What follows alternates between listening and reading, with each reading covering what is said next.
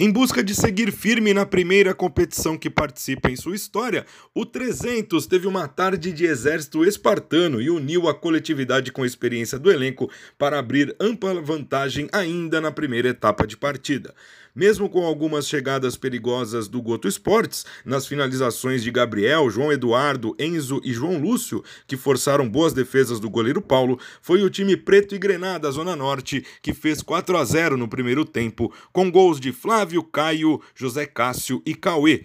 A garotada do Goto só conseguiu diminuir com gol de pênalti do camisa 11, Gabriel, que marcou para o Alviverde de pênalti no fim do primeiro período. Na etapa complementar, o Goto voltou bem e, depois de conseguir trabalhar a bola, fez o segundo com Luca. Entretanto, a experiência novamente fez a diferença e o 300 disparou no placar com mais um gol de Flávio, três de Caio, um de Wellington, um de Cauê e outro de Bruno, que fechou o marcador. Os três gols do Goto anotados no tempo final foram de Luca, Gabriel e Estevão, mas não foram suficientes para a reação da equipe alviverde na partida.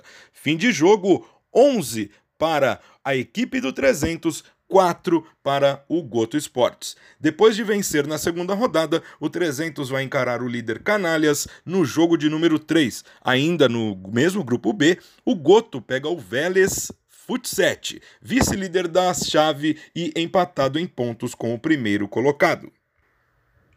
A goleada por 11 a 4 no placar consagrou camisa 27, o artilheiro Caio, com quatro gols na partida como destaque do duelo. Ele falou com a nossa reportagem.